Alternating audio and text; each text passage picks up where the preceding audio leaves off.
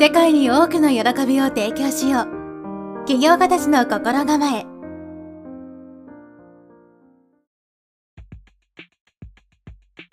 はい、こんにちは、直人です。今日はビジネスの成功曲線を理解しようという話をしていきたいと思います。サラリーマンから起業を始めようと考えている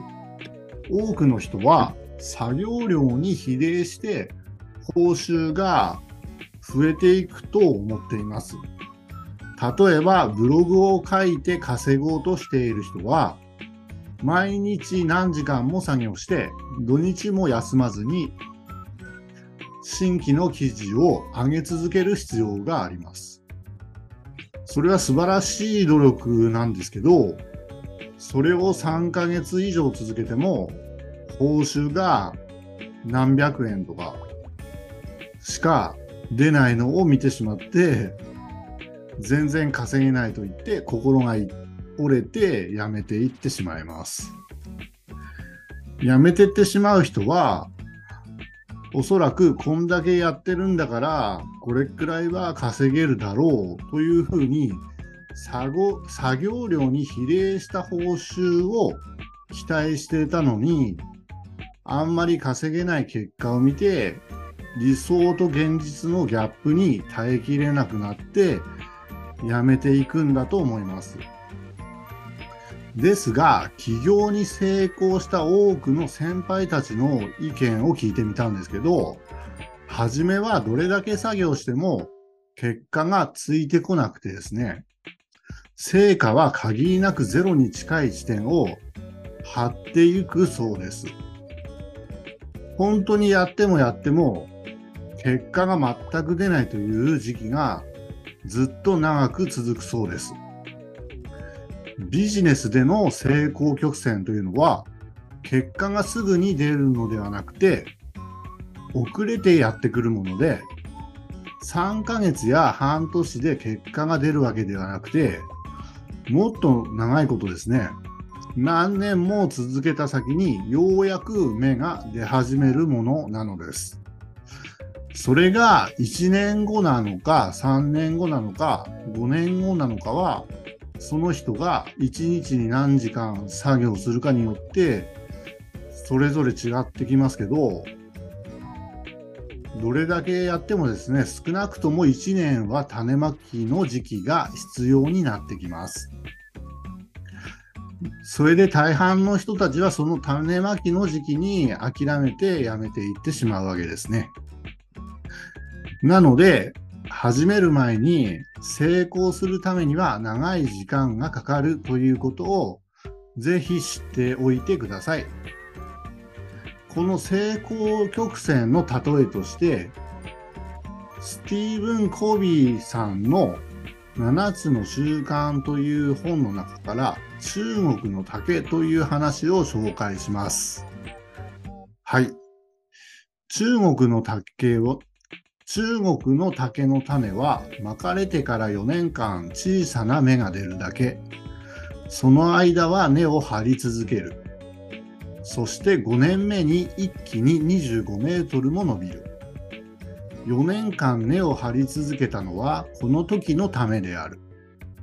人生の中にはこの中国の竹の話に似ていることが多くあります。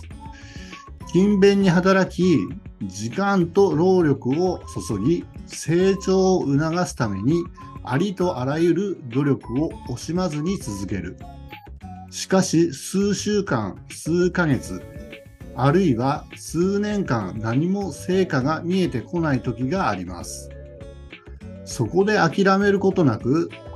忍耐強く働き続け、育成を怠らずに行えば、その5年目は必ずやってくるのだ。そしてその時こそ目の当たりにする成長と変化にあなたは驚かされるに違いない。忍耐とは己を信じて行動し続けることである。忍耐とは勤勉な精神の証である。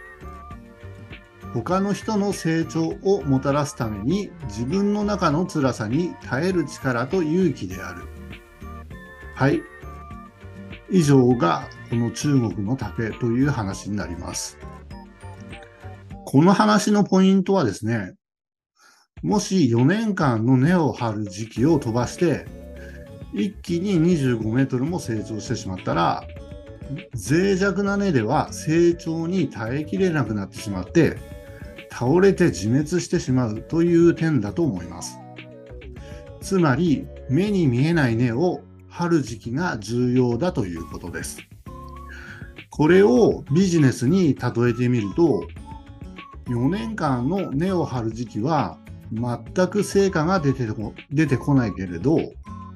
それは大きな成果を受け入れるために重要な時期だということになります。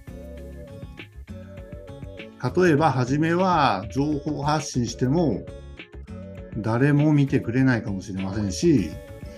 ブログを書いてもですね、まあ、月に何百円しか稼げないかもしれませんけど、そうなんですけど、いつか大きく成長する時期が必ずある、来ると信じてですね、信頼っていう根を深く、広く広げていき、広げていくべきだと思います。一気に成長するまでは長い時間がかかるので、途中でくじけそうになるかもしれませんけど、この辛い時期を諦めることなく乗り越えて、ぜひ成功していってください。今は結果が目に見えなくても、努力は確実に根を張って、成功のチャンスに備えていると考えましょう。この例え話は、エピソード記憶として記憶に残りなす、記憶に残りやすいと思うんで、ぜひ覚えておいてください。はい。ありがとうございました。今日はここで終わりたいと思います。それでは良い一日をお過ごしください。